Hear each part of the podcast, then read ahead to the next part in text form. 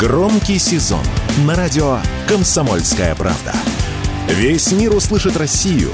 Весь мир услышит радио «Комсомольская правда».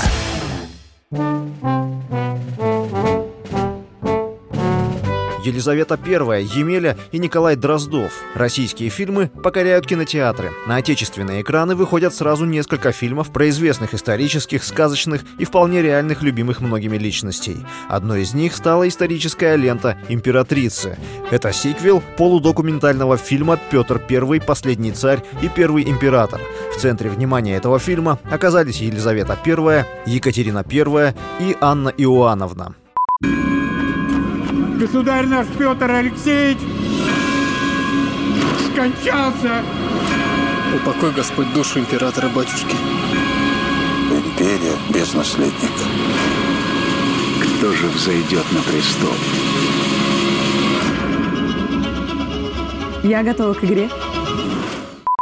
Центральным персонажем фильма станет императрица Елизавета Петровна, которую исполнила звезда фильма «Вызов» Юлия Пересильд. Екатерину Первую исполнит Ксения Утехина, а Анну Иоанновну – Анна Уколова. Как и в предыдущем фильме, в «Императрицах» есть вставки и комментарии, которые зачитывает Константин Хабенский. Эти исторические справки помогут зрителям разобраться в политических интригах и тонкостях жизни императорского дворца. Еще одной документальной картиной, голос которой подарил Хабенский, стал фильм «Хозяин хозяин Алтайских гор.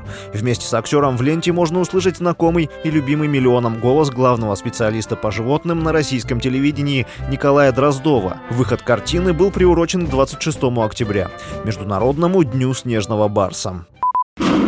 Приготовьтесь открыть мир, где красота и гармония соприкасаются с безжалостной борьбой за выживание. Самая неуловимая кошка в мире. Крупным планом. Ирбис.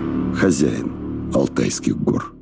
Фильм рассказывает о жизни семьи Барсов и детеныша по имени Турал. Он оказался единственным выжившим в потомстве. Цель картины — привлечь внимание к снежным барсам, которые находятся на грани вымирания. Наверное, самой яркой кинопремьерой этой недели стала экранизация русской народной сказки по щучьему велению. Ленивый Емеля ловит на зимней рыбалке волшебную щуку, которая неожиданно обернется красивой девушкой. А после герой встретится с самим Кощеем Бессмертным. По щучьему велению по щучьему велению. По моему хотению. По моему хотению. Хочу. Ну? Горд посмотреть. Только вот вставать неохота. Ну вот ты и загадал первое желание. Горд посмотреть, из печки не вставать. Ну дает печка! По щучьему велению продолжает уже сложившийся тренд экранизации российских и советских сказок и мультфильмов. Как рассказал радио «Комсомольская правда» главный редактор портала «Зумфильм» кинокритик Александр Голубчиков, фильм может с легкостью составить конкуренцию даже зарубежным кинолентам.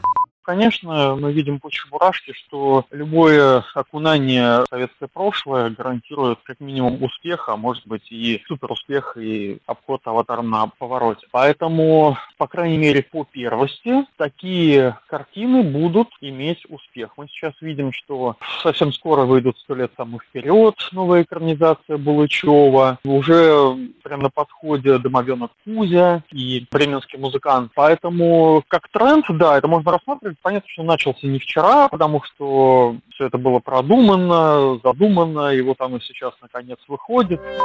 Ну а когда эти фильмы будут просмотрены, рекомендую обратить внимание на ноябрьскую киноафишу. Там вас ждут не менее захватывающие премьеры. Показ оперы «Пиковая дама» на широких экранах, продолжение «Гардемаринов» с Дмитрием Харатьяном, документальный фильм про фигуристку Евгению Медведеву и еще много интересного. Василий Воронин, радио «Комсомольская правда».